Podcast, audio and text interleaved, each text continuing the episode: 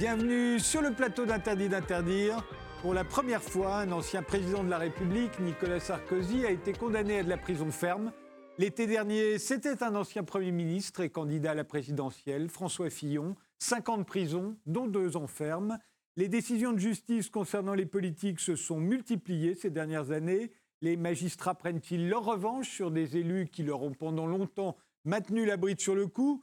Ou bien la justice est-elle devenue indépendante et les politiques ont un problème à être considérés comme des justiciables comme les autres? Pour en débattre, nous avons invité Bertrand Mathieu, professeur à l'école de droit de la Sorbonne, où vous co-dirigez le centre de recherche en droit constitutionnel. Vous avez été membre du Conseil supérieur de la magistrature de 2011 à 2015 en tant que personnalité extérieure nommée par le président de l'Assemblée nationale de l'époque, c'était Bernard Accoyer. Et vous êtes l'auteur de Justice et politique, La déchirure, c'est paru chez LGDJ, l'Extinso édition. Euh, Bertrand Mathieu, euh, euh, pendant longtemps, on avait l'impression que les politiques étaient, tenaient sous leur coupe les juges, la justice en général. Et aujourd'hui, on aurait l'impression que ce serait l'inverse. Ce seraient les juges maintenant qui tiendraient les politiques sous leur coupe. est-ce, que, est-ce que vous le pensez? Écoutez, la, justice et la politique ont toujours eu des rapports un peu difficiles en France, et il est vrai que pendant une longue période, comme vous le dites, euh, les politiques, les responsables politiques tenaient assez largement la justice sous leur coupe ou sous leur domination. Mais je ne crois pas qu'on puisse dire véritablement que les choses aujourd'hui s'inversent. Certes, euh, les politiques n'échappent plus à la justice, et ça c'est probablement quelque chose de positif, mais là où il y a un problème, et on y reviendra je pense, c'est euh, lorsque les magistrats ou les juges euh, interfèrent avec l'activité politique elle-même. Et j'insiste sur ce point qu'on développera. Il ne faut pas confondre, je crois, responsabilité des hommes politiques de droit commun devant les juges et d'autre part, interférence des juges dans l'action politique. Evelyne Sirmarin, vous, vous êtes magistrate, présidente de chambre à la Cour d'appel de Versailles, ancienne présidente du syndicat de la magistrature de 2001 à 2002. Même euh, question, est-ce qu'aujourd'hui, ce seraient les, juges qui viendraient les, politiques sous leur coupe? Non, je, crois vraiment euh, au contraire que euh, la justice doit gagner encore de son indépendance. Peut-être on y reviendra, notamment en parlant du, parquet, et, que c'est tout simplement la société qui a changé. Euh, les juges ne font qu'exercer euh, leur fonction régalienne, à savoir euh, d'abord préserver les libertés individuelles, c'est très important, et puis juger les infractions. Et, c'est tout simplement que on a beaucoup plus d'exigences qu'auparavant sur le fait qu'un homme politique est quelqu'un absolument comme tout le monde, c'est un citoyen comme tout le monde. Et je crois que c'est pour ça qu'on a peut-être cette impression qu'il y a, euh, comme on dit parfois, un gouvernement des juges, ce qui me semble totalement faux.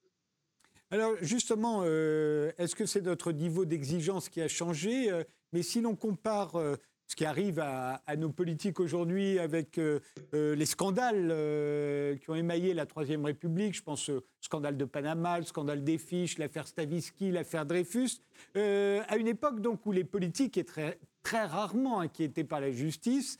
On a l'impression que c'est pour des pécadilles en comparaison qu'aujourd'hui, d'anciens présidents de la République, anciens premiers ministres, anciens ministres, parfois même ministres, euh, se retrouvent devant les juges et, condamnés, souvent sévèrement. Euh, vous n'avez pas cette impression, Evelyne Sirmarin, euh, qu'au fond, ce que l'on reproche aujourd'hui à François Fillon ou à Nicolas Sarkozy, et qui leur veut des peines de prison ferme, c'est rien par rapport à ce dont étaient capables leurs prédécesseurs euh, sous la Troisième République. Oui, alors euh, je, pense que ce n'est pas le, raisonnement, si je puis me permettre, qu'il faut avoir, parce que je crois que pour nos concitoyens, c'est pas rien du tout. Et c'est ça qui compte, c'est qu'on est au XXIe siècle. Et que, vous voyez, par exemple, M. Fillon a été condamné à verser plus d'un million d'euros de dommages-intérêts pour euh, les, infractions que le tribunal judiciaire de Paris a considéré comme étant commises par lui. Ce qui fait que quand vous parlez de pécadilles, je crois que le, mot est tout à fait impropre. En revanche, toutes les affaires politico-financières, c'est à peu près du, même ordre. C'est-à-dire que encore Monsieur Fillon, c'est certainement l'enjeu financier le moins important, mais quand on voit un certain nombre d'affaires en cours, je pense par exemple aux affaires concernant Monsieur Sarkozy. on verra bien, il va être jugé à partir de cette semaine dans l'affaire Big Malion. Mais voyez, l'affaire Big Malion, par exemple, c'est plus de 20 millions d'euros. De, c'est ce qui lui est reproché, hein, de dépassement de plafond de campagne électorale. pour d'autres affaires, toutes les affaires de fraude fiscale, par exemple Monsieur Cahuzac, etc. on est sur des, sommes extrêmement importantes également, de plusieurs millions d'euros qui auraient été dissimulés au fisc. Donc, quand, vous dites que c'est moins grave que les affaires de Panama, j'entends. Hein. Un petit bug. Ben, je vais donner la parole à, Bertrand Mathieu, le temps qu'on récupère Evelyne Sirmarin. Oui, bah écoutez, je crois qu'en effet, il y, a une, il y a une véritable euh, disproportion avec certaines de ces affaires et pas toutes. Euh, lorsque l'on parle de l'affaire Fillon, de l'affaire Sarkozy, de l'affaire Cahuzac, de l'affaire Balkany, je crois qu'on mélange des affaires de nature euh, extrêmement différente. L'affaire Cahuzac, c'est de la fraude fiscale, c'est du délit de droit commun. Lorsque euh, l'on énumère des millions euh, s'agissant euh, de, Nicolas Sarkozy, c'est un problème de financement de campagne, ce n'est pas un problème d'enrichissement personnel. Lorsque l'on parle de l'affaire Fillon, c'est l'emploi d'une assistante parlementaire. Je crois qu'il y a là, en effet, une disproportion. Alors cette disproportion, elle est due certainement au fait que le niveau d'exigence des citoyens est probablement plus important qu'il n'était. Et ça, euh, c'est en soi une, bonne chose. Mais il y a aussi, et on y reviendra là, je pense, ce sont les moyens extraordinaires au sens propre employés par la justice pour traiter des affaires qui sont importantes, mais qui ne sont pas euh, d'une importance euh, qu'elles aient pu justifier notamment les moyens financiers ou les moyens techniques qui ont été engagés, notamment dans les affaires Fillon ou dans les affaires Sarkozy. Donc je crois qu'il y a quand même une disproportion. Evelyne Siermarin, vous avez été coupée euh, juste euh, au moment où vous alliez finir votre phrase ou en commencer une autre? Oui, oui. Euh, oui, ce que, je voulais dire, c'est que les, les, enjeux financiers donc pour nos concitoyens sont, très très importants, même si évidemment ça peut vous sembler par exemple, dans l'affaire Fillon, c'est un peu plus d'un million d'euros, certes, mais c'est des années de salaire qui auraient été perçues par Madame Fillon. Et donc, je, pense que l'opinion publique de nos jours n'est plus du tout d'accord pour, en quelque sorte, passer l'éponge sur ce genre d'infraction. Quant aux moyens qui sont développés, je suis d'accord, tout à fait avec Monsieur Mathieu. Euh, c'est des moyens extrêmement importants. La différence entre lui et moi, c'est que lui estime que c'est tout à fait excessif, d'après ce que j'ai compris. Euh, mais c'est vrai que la justice financière a changé, c'est tout à fait juste, et que désormais, les juges financiers, je pense que c'est une expérience d'années et d'années de justice financière, emploient les moyens de la justice ordinaire, y compris en matière économique et financière. Et on n'était pas habitué à ça, et peut-être qu'on ne le supporte pas pour certains. C'est vrai que euh, la, justice ordinaire, la justice pénale ordinaire, emploie comme moyen, et c'est tout à fait licite, des écoutes téléphoniques, des gardes à vue, des interrogatoires euh, successifs, des confrontations, etc. Et on n'était pas habitué à ça. Et c'est vrai que maintenant, les juges financiers se sont on réfléchit hein, euh, et euh, on, considérait qu'il n'y avait pas de raison de euh, séparer les méthodes judiciaires prévues par le Code de procédure pénale entre la criminalité organisée, par exemple, et les affaires économiques et financières. Mais alors, on peut. Non, non, continuez, pardonnez-moi. On peut considérer que c'est de la délinquance en col blanc et que euh, ces messieurs, puisque je, constate que la plupart sont des messieurs, euh, devraient être traités différemment du citoyen lambda, mais c'est vrai que ça n'est plus la pratique euh, actuelle. Je pense que les jeunes juges financiers maintenant, vous savez, ils ont eu des icônes. Hein, il y a eu Renaud Van Rubeck, qui, est désormais en retraite.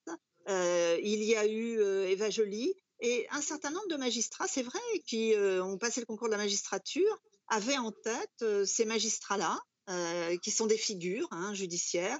Et pour eux, en tout cas, la délinquance financière et la délinquance environnementale. J'ai présidé pendant quelques années une chambre de Paris qui était spécialisée dans la délinquance environnementale. On voit désormais que le parquet poursuit très systématiquement toutes les infractions à, l'environnement, ce qui n'était pas le cas avant. Vous voyez, les choses changent beaucoup. Il y a une demande, je pense qu'il y a une demande citoyenne, sociale, que ces infractions soient traitées comme les autres. Mais alors justement, est-ce que nos politiques euh, sont des justiciables comme les autres? En principe, oui. En réalité, euh, on n'en est pas sûr. C'est-à-dire que les moyens déployés contre Nicolas Sarkozy, par exemple, ne, peuvent paraître totalement euh, exceptionnels. Enfin, qu'on écoute son avocat, les conversations qu'il peut avoir avec son avocat en espérant trouver quelque chose, ça paraît euh, tous les justiciables n'ont pas droit à un tel traitement. De la même manière, je prends un autre exemple. Alors là, c'est euh, Bruno Mathieu va me dire que c'est du, sont des affaires de droit commun, mais le cas de Dominique Strauss-Kahn dans l'affaire dite du Carlton de Lille, qui se retrouve euh, inculpé de, proxénétisme en bande organisée sous prétexte qu'on le soupçonne. Euh, d'avoir eu recours à des prostituées pour des soirées un peu spéciales. Euh, si tous ceux qui ont recours au service d'une prostituée étaient inculpés de proxénétisme en bande organisée, il n'y aurait plus beaucoup d'enterrements de vie de garçon, etc., etc. Donc ça me semble, est-ce que véritablement, vous avez l'impression que nos, anciens dirigeants, parce qu'il s'agit en l'occurrence de gens qui ont occupé de hautes fonctions, est-ce qu'ils sont des justiciables comme les autres pour les juges ou est-ce que ce sont des justiciables qu'on tient un peu plus à l'œil, euh, Bertrand Mathieu? Écoutez, je vais prendre un exemple euh, pour ajouter à ceux que vous avez euh, donnés. Moi, je ne crois pas que un certain nombre d'hommes politiques soient justement traités comme des justiciables comme les autres. Et c'est là véritablement le problème. je prendrai l'intervention du parquet financier. Le parquet financier, il a été créé, à tort ou à raison, et je ne me prononcerai pas sur cette question, il a été créé pour euh, traiter des affaires euh, particulièrement complexes euh, et des affaires qui avaient un champ d'application sur l'ensemble du territoire national. Est-ce que le fait de savoir si Madame Fillon a effectivement rempli ses fonctions d'assistant parlementaire est un problème financier d'une particulière gravité ou d'une particulière difficulté, pardon, est-ce que euh, le fait de savoir euh, si euh, Nicolas Sarkozy ou pas a cherché à s'informer sur une affaire qu'il concernait ou si on lui a demandé d'intervenir auprès du ministre d'État de Monaco pour favoriser l'un de ses amis, est-ce que ce sont des affaires d'une particulière gravité? Est-ce que euh, on, peut saisir euh, les agendas d'un ancien président de la République, probablement en violation de dispositions de la Constitution. Est-ce qu'on peut écouter euh, les conversations entre un ancien président de la République et l'un de ses avocats?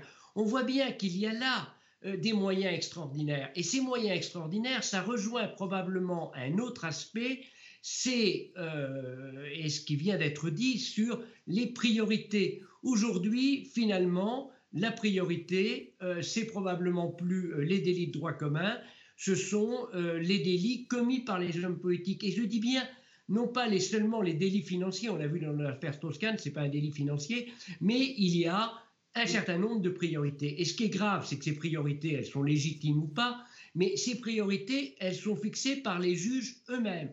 Les juges ont des héros, on vient de le dire, les juges ont des modèles, les juges ont des combats. Et le problème, c'est qu'il n'appartient pas aux juges d'avoir des combats, bons ou mauvais. Il appartient aux juges simplement de traiter les justiciables de la même manière. Le problème, c'est qu'autrefois, il est vrai, les hommes politiques étaient mieux traités. Mais il n'y a aucune raison que mieux traités hier, ils doivent être traités plus mal ou différemment aujourd'hui. Mais j'en reviens surtout à cette question.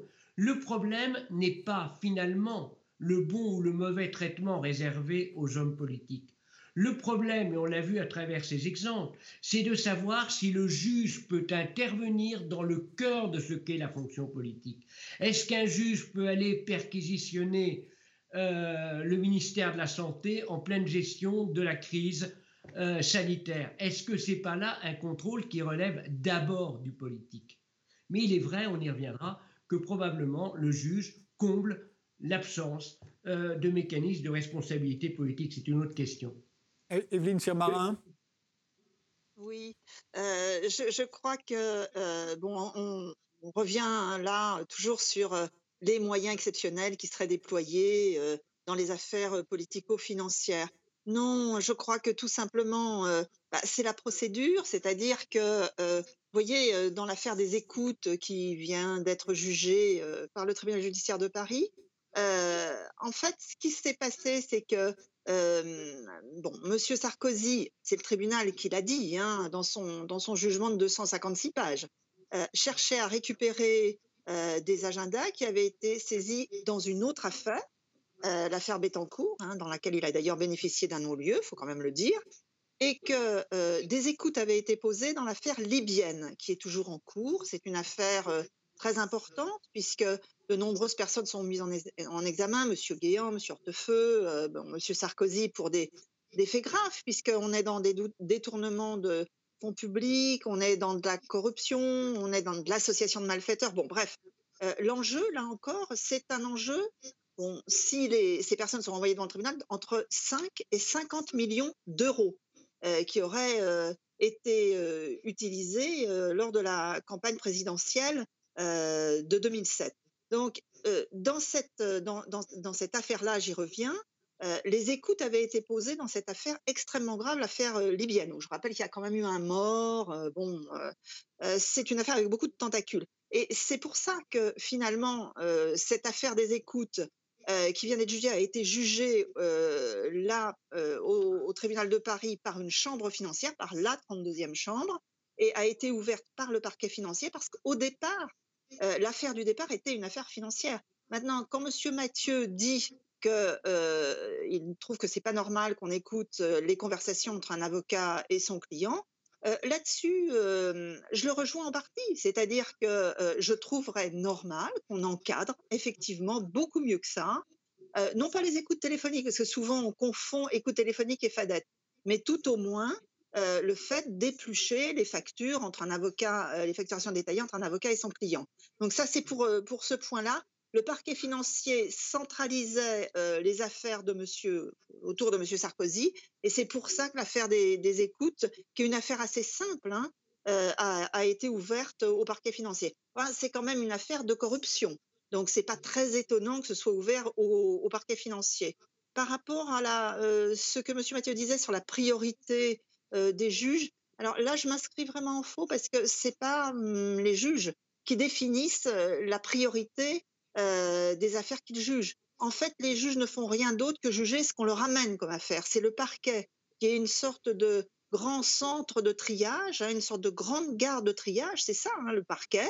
Et le parquet décide si telle affaire est attribuée à un juge d'instruction ou pas du tout, jugée directement devant le tribunal correctionnel, ou s'il y a au contraire une alternative aux poursuites, que l'affaire ne sera pas poursuivie devant un tribunal, mais jugée par ce qu'on appelle la troisième voie, c'est-à-dire euh, un délégué du procureur, euh, bon, etc. Vous voyez, c'est euh, les juges ne choisissent absolument pas leur contentieux. C'est le, choix du parquet, c'est l'opportunité des poursuites en France, et les juges bah, jugent ce qu'on, ce qu'on leur amène. Donc, pour finir sur ce point, peut-être on y reviendra, on se centre là sur les affaires financières, mais quand on est sur le terrain, quand on est en juridiction, vous savez, c'est rien du tout les affaires financières. Ça représente, c'est très important pour les médias et pour l'opinion publique, symboliquement. Mais en fait, la justice ordinaire euh, a plus de 89% des affaires pénales. Euh, ce sont, euh, bon, il y a 550 000 condamnations pénales qui sont rendues chaque année. et les, affaires pénales ordinaires elles sont, elles sont jugées avec des priorités effectivement de l'action publique. C'est les stupéfiants, c'est les infractions routières. Euh, ça peut vous surprendre, mais c'est ça l'immense majorité des affaires, c'est les stupes et les infractions routières au pénal. et puis le reste, bien sûr, les atteintes aux biens et les atteintes aux personnes, les violences. Voilà. Mais ces affaires financières, elles nous, elles nous masquent en fait la réalité de la justice, qui n'est pas du tout, qui n'est pas du tout celle-là, et qui n'est pas du tout un choix des juges, mais un choix de politique pénale du parquet à la française. Bertrand Mathieu? Oui, je ne faisais que répondre à, votre affirmation sur laquelle les, juges étaient aujourd'hui particulièrement sensibilisés aux affaires financières ou aux affaires d'environnement. Euh, sur, le, sur le parquet, on y, on y reviendra euh, peut-être, mais je crois qu'en en fait, il n'y a pas que le problème des affaires financières. Pourquoi il y a euh, cette crise, quand on dit qu'il y a une, réaction d'un côté ou de l'autre d'ailleurs, pourquoi il y a cette crise entre le, politique, le monde politique et le monde judiciaire? C'est probablement parce qu'il y a très largement une, confusion des genres. À partir du moment où euh, des, magistrats interviennent euh, pour apprécier des décisions politiques, pour intervenir, pour prendre position dans une élection présidentielle, par exemple, il est évident qu'ensuite, il y a un problème non pas d'impartialité de ces magistrats. Je ne dis pas que ces magistrats, qu'un magistrat engagé politiquement est nécessairement partial. Ce que je dis, c'est que il peut donner le sentiment d'être partial. Je prendrai vous parler d'environnement. Je prendrai un exemple très simple et très théorique pour sortir des affaires financières. Euh, je suis un patron pollueur. Je suis jugé par un magistrat qui est euh, engagé euh, dans, un parti écologiste. Je peux avoir le sentiment de ne pas être jugé avec impartialité, même si en réalité je le suis. Donc on a au phénomène de pénalisation de la vie politique dont on a parlé, une forme de pénalisation de la vie politique, on a en même temps un phénomène de magistrats qui sont publiquement engagés dans l'action politique. Et ces deux phénomènes réunis donnent l'impression que finalement le juge sort de son terrain naturel pour aller sur le terrain politique. Et qu'est-ce qui se passe en retour? C'est que bien entendu, et finalement on peut le comprendre à, défaut de l'admettre, le politique intervient aussi pour finalement, avec les mêmes outils ou les mêmes instruments, remettre en cause ce que fait le juge. Et je crois que ce phénomène qui est finalement des deux côtés, ce phénomène est extraordinairement malsain. C'est que la séparation des pouvoirs ne fonctionne plus. Le juge se mêle de politique et le politique se mêle euh, de, justice. Et je crois que là, il faudrait essayer de remettre un peu les choses en ordre. Euh, réponse de, d'Evelyne Sirmarin, 2 minutes 30 à peu près avant la pause. Euh, je vous laisse vous exprimer. Oui, alors c'est un, serpent de mer, cette affaire d'impartialité des juges. Ça fait très longtemps que, effectivement, les, juges sont syndiqués que ce soit à l'Union syndicale des magistrats et au syndicat de la magistrature. Et ça, c'est quelque chose qui a toujours été tout à fait contesté par une partie de la, la classe politique. Maintenant, je trouve que à chaque fois, on dévie un petit peu le débat sur oui ou non les politiques qui ont été condamnées. Et je rappelle que sous la Ve République, il y a deux présidents de la République qui ont eu affaire à la justice, M. Chirac et M. Sarkozy il y a eu huit ministres au moins. J'ai essayé de faire les comptes. Euh, on est entre Monsieur euh, Carignon, Monsieur Tapie, souvenez-vous, Monsieur Cahuzac bien sûr, Monsieur Léotard qui vient d'être condamné par la Cour de justice de la République à deux ans avec sursis, etc. Bon, on est vraiment sur des affaires où ces hommes politiques ont été considérés comme étant coupables d'infractions. Donc le problème, c'est pas tellement ce qu'il y a dans la tête du juge, c'est est-ce qu'il applique la loi ou pas quand il considère que, par exemple, Monsieur Balkany a commis une, des fraudes fiscales et du blanchiment de fraude fiscale très important et que effectivement, il a été condamné dans une des deux affaires à cinq ans de prison ferme, ce qui est très important. Vous voyez, on a l'impression qu'on dévie en permanence de la question de est-ce que les infractions sont constituées ah, les juges sont-ils euh, vraiment impartiaux? Mais de toute manière, oui, les juges ont des idées, mais je rappelle qu'ils appliquent quand même le code pénal et le code de procédure pénale. C'est ça qui leur tient lieu, en fait, de colonne vertébrale.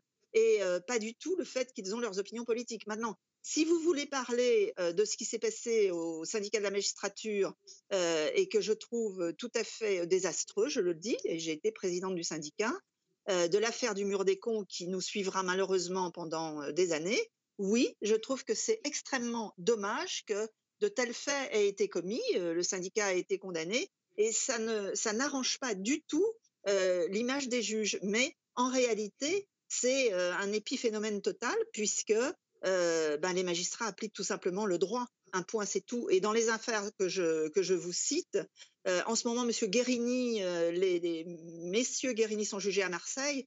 Ce sont encore des affaires de corruption. Et si les hommes politiques ne commettaient pas d'actes répréhensibles, on ne parlerait pas du gouvernement des juges et du manque d'impartialité. C'est le fond des affaires. C'est bien que, au fond, il y a des actes qui sont commis et qui sont des infractions pénales, tout simplement.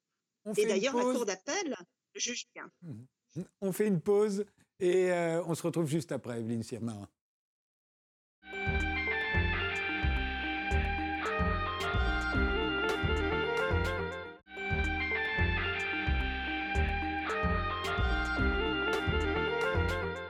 Reprend ce débat avec Bertrand Mathieu et avec Evelyne Sirmarin.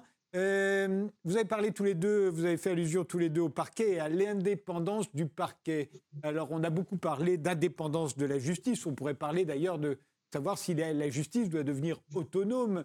Euh, on a parlé de l'indépendance des juges et elle est normalement euh, dans la Constitution. Il faut que les juges soient indépendants. Mais le parquet, le parquet, c'est différent. si le parquet devient indépendant, à ce moment-là, c'est lui qui est censé, euh, le parquet, normalement, c'est lui qui incarne euh, la collectivité, qui incarne l'intérêt général. Et si le parquet est indépendant, à ce moment-là, euh, le parquet va faire la politique judiciaire, la politique pénale de la France à la place du gouvernement. Alors, est-ce qu'on peut souhaiter un parquet indépendant, Bertrand Mathieu? Est-ce que vous me permettez de revenir d'un mot sur ce qui vient d'être dit avant? Je vais répondre à Mme Siermarin très, très rapidement. Euh, d'abord, sur l'application du droit pénal, bien entendu, le juge applique le droit pénal, mais on sait bien qu'il y a une marge d'interprétation extrêmement large. Je prendrai dans l'affaire euh, Sarkozy, euh, Nicolas Sarkozy est condamné, à juste titre ou à tort, je n'en sais rien, sur la base d'un soupçon et non pas sur la base d'une preuve, sur la base d'une présomption. Euh, sur euh, la condamnation des hommes politiques. Bien évidemment qu'il est légitime de condamner les hommes politiques pour des affaires de droit commun. Ce dont je parle seulement, c'est les moyens qui sont utilisés ou les interférences dans l'action politique. Et quant à l'impartialité, je ne mettais pas en cause particulièrement l'affaire du mur des cons, qui est une affaire regrettable, mais on ne peut pas juger un syndicat qu'à travers cette affaire. Ce que je mets beaucoup plus pour moi, ce qui me paraît beaucoup plus grave, c'est par exemple qu'un syndicat ait pris position lors d'une élection présidentielle. Et comment, dans l'opinion, on ne peut pas avoir un soupçon lorsqu'un ancien président de la République est condamné à la suite d'une procédure qui utilise des moyens légaux mais extraordinaires sur la base de soupçons et que euh, les syndicats, d'ailleurs les deux syndicats de magistrats, ont très largement pris parti politiquement contre lui. Donc là, je crois qu'il y a un problème dans, l'opinion.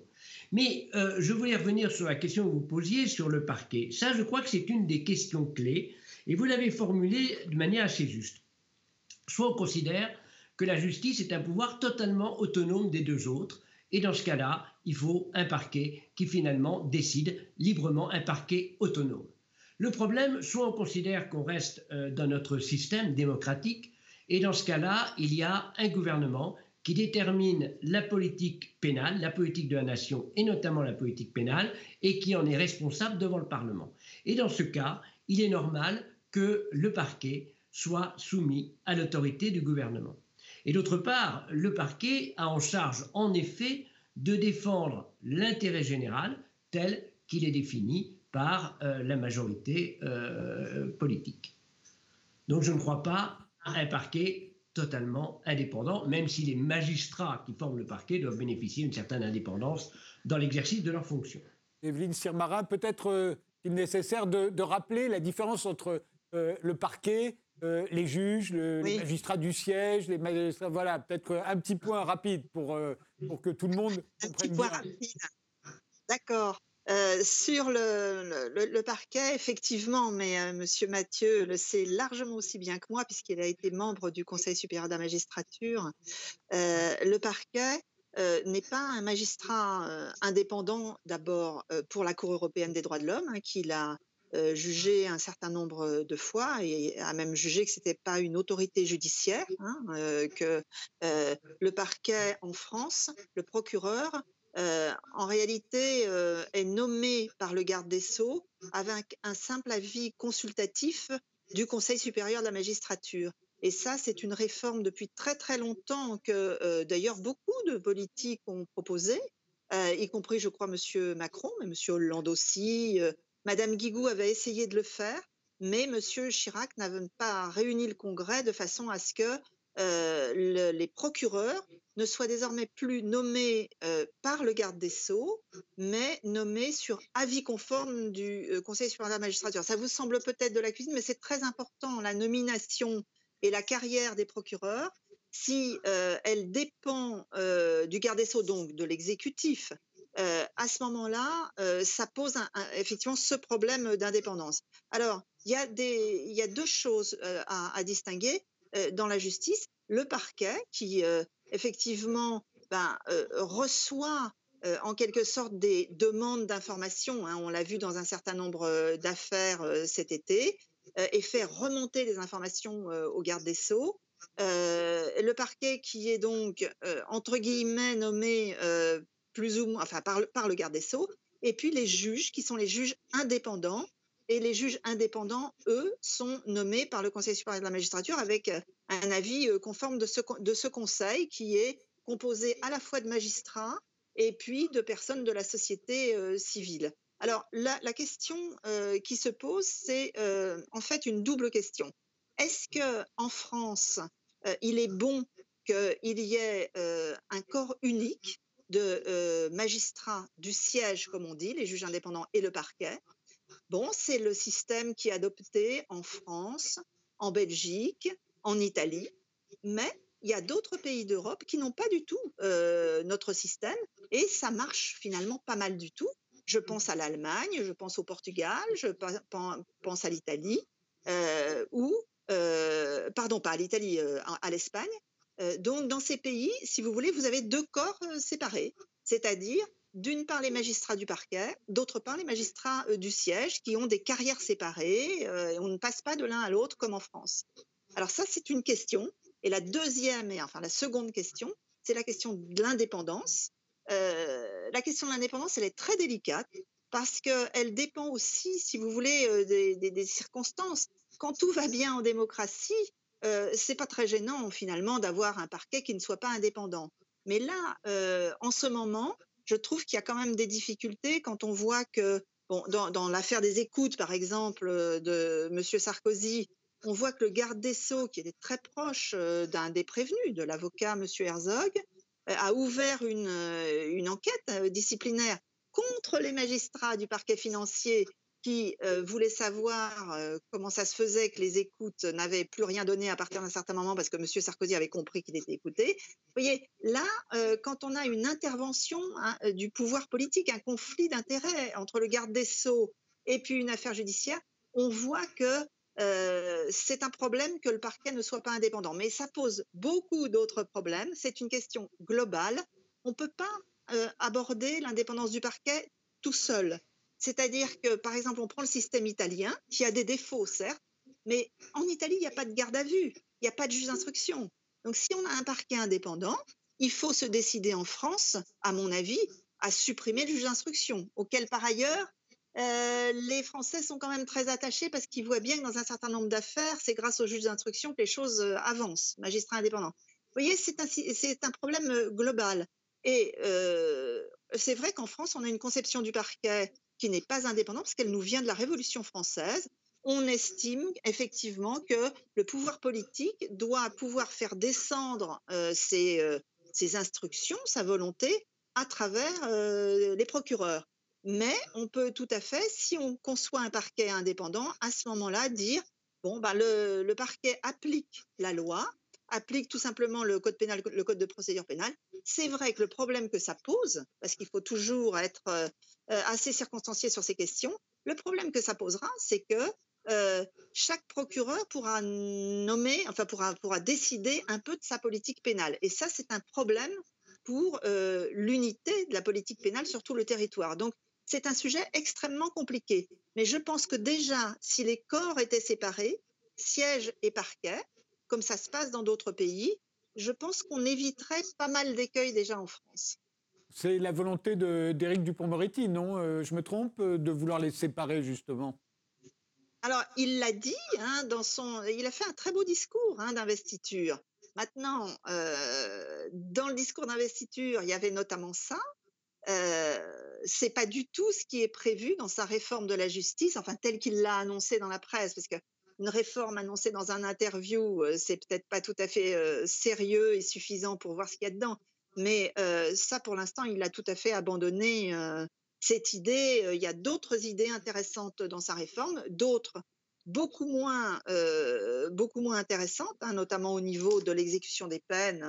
bon, de supprimer les peines automatiques, ça c'est un vrai problème pour les prisons, surtout qu'elles sont pleines. Mais il a là, dans la réforme qu'il prévoit à partir du mois d'avril euh, de présenter au Conseil des ministres, il n'est pas du tout question ni de l'indépendance du parquet, ni de la séparation du corps. Euh, il y a d'autres choses dedans, notamment bon, ben, le respect du secret professionnel des avocats, euh, en encadrant ces fameuses facturations détaillées et euh, en, les, limitant uniquement au cas où l'avocat est vraiment déjà soupçonné euh, d'être coupable de quelque chose.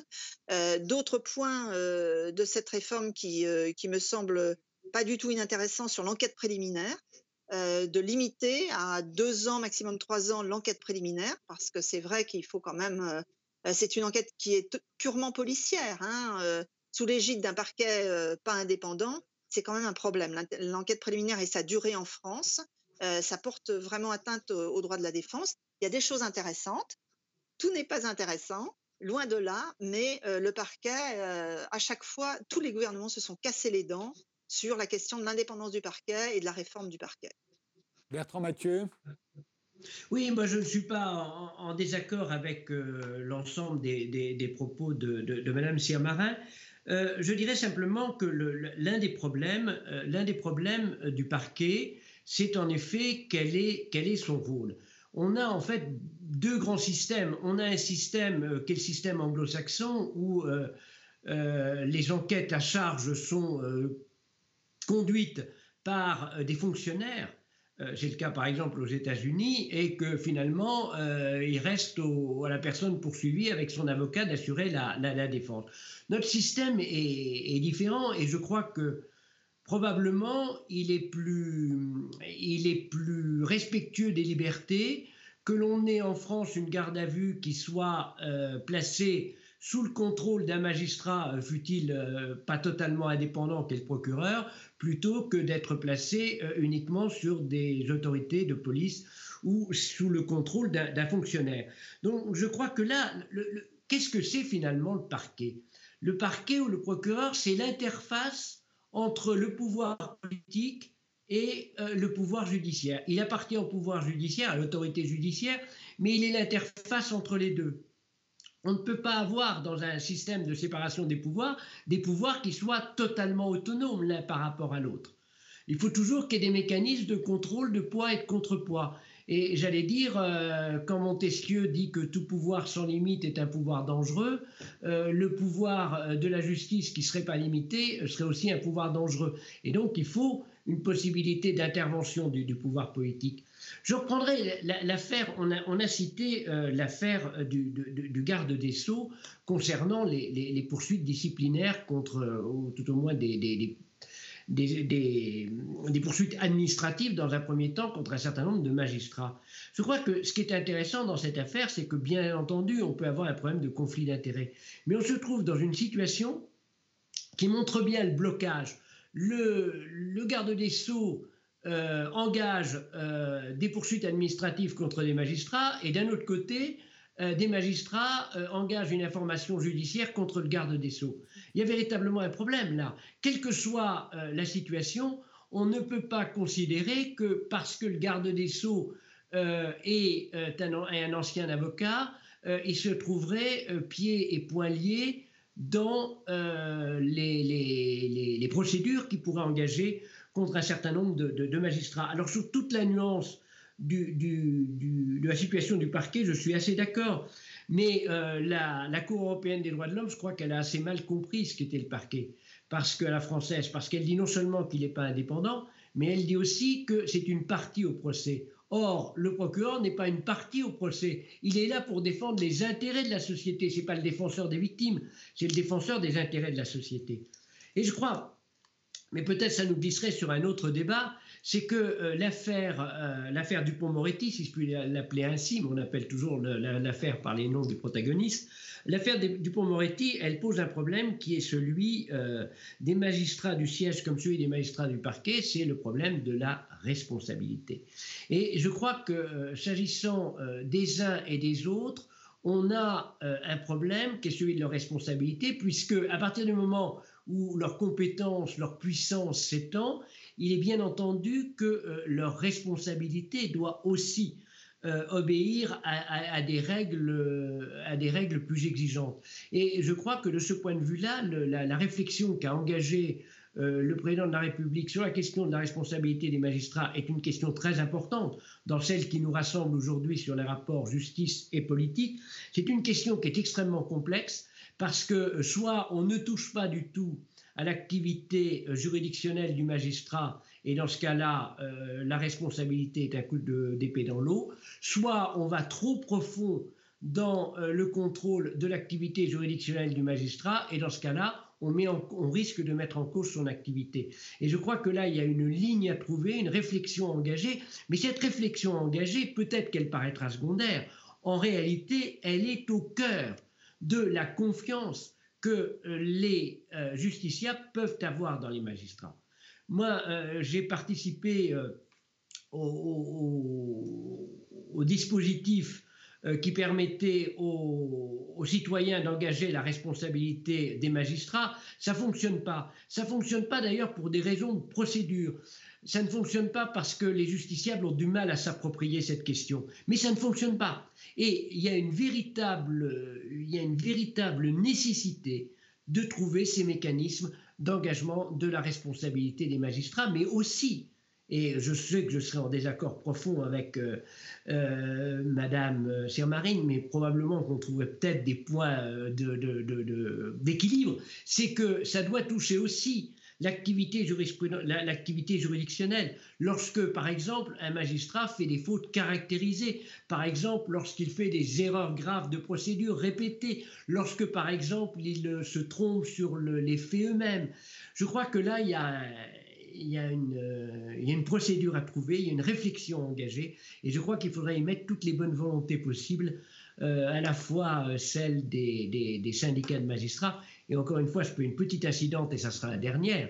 Je ne suis absolument pas opposé aux syndicats de magistrats et je crois qu'ils répondent à une nécessité, mais le rôle des syndicats de magistrats, c'est de défendre les intérêts des magistrats et de s'intéresser aussi à l'organisation de la justice, c'est sûrement pas euh, de prendre position sur des questions politiques, sur l'immigration, sur euh, euh, l'élection d'un président de la République, etc. Mais cette petite parenthèse finie, je crois qu'il y aurait intérêt à débattre avec les syndicats de magistrats de cette question-là de manière très ouverte. Euh, Evelyne Sirmarin, j'imagine que vous voulez répondre. J'ai une dernière question que j'aimerais vous poser à tous les deux, c'est la responsabilité aussi des politiques dans tout ça. Est-ce qu'au fond, les politiques n'ont pas démissionné depuis un certain nombre d'années et n'ont pas fait cadeau aux juges, en général, d'énormément de pouvoir, euh, tout simplement parce que, euh, et c'est une des raisons de leur perte d'influence d'ailleurs aux politiques, euh, parce qu'ils se sont défaussés quand même, ils ont démissionné sur plein de sujets. Mais je vous laisse répondre parce que j'imagine que vous voulez répondre à, Bertrand Mathieu. Oui, bien sûr. en ce qui concerne, très très rapidement, hein, une petite précision quand même sur la question de M. Dupont-Moretti. Il a quand même, ça s'est jamais vu, je crois, sous la Ve République, il a quand même été dessaisi de, de, ses, de ses pouvoirs concernant la discipline des magistrats pour les affaires qu'il avait à traiter comme avocat dans son cabinet. En fait, c'est pour ces affaires-là, c'est pas parce qu'il était avocat avant. Ça, c'est pas du tout un problème. Moi, je trouve que c'est une très bonne chose hein, qu'un avocat soit garde des sceaux, euh, ou qu'une avocate, comme ça a été le cas dernièrement, soit nommée à la direction de l'école de la magistrature, écoutez, c'est très bien. Euh, on est des juristes, je pense qu'il y a des échanges extrêmement fructueux qui peuvent euh, se faire à ce niveau-là. Non, le problème de M. Dupont-Moretti, c'est que il a exercé son action disciplinaire comme garde des sceaux contre des magistrats qui, du parquet qui avaient œuvré dans des affaires où il était euh, l'avocat d'une des parties. Il y a aussi euh, le juge Levrault à Monaco qui euh, lui avait beaucoup déplu puisque ce juge Levrault avait fait une perquisition dans une affaire où Monsieur Dupont-Moretti était l'avocat de la personne perquisitionnée.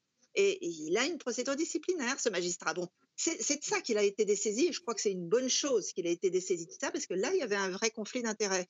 Sur la, question de, l'indépendance, oui, c'est vrai, les juges, effectivement, peuvent apparaître peut-être parfois comme mmh, très peu compétents dans certains jugements. On peut, on peut penser, c'est légitime de penser ça quand on a de toute façon, vous savez, nous, on fait un métier où personne n'est jamais content. Hein. Ça, surtout comme juge pénal, de toute façon, le prévenu n'est jamais content d'être condamné et la partie civile n'est jamais contente non plus parce que les dommages d'intérêt ne sont jamais assez importants. Donc, on fait un métier comme ça.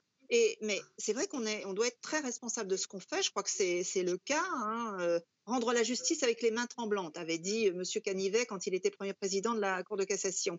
Mais il y a, pour, ces problèmes-là, d'abord, il y a un double degré de juridiction c'est-à-dire la Cour d'appel, dans les affaires dont on parlait par exemple tout à l'heure, hein, euh, notamment euh, euh, l'affaire Balkany, l'affaire Cahuzac. On pense ce qu'on veut, mais la Cour d'appel a complètement confirmé les juges du premier ressort.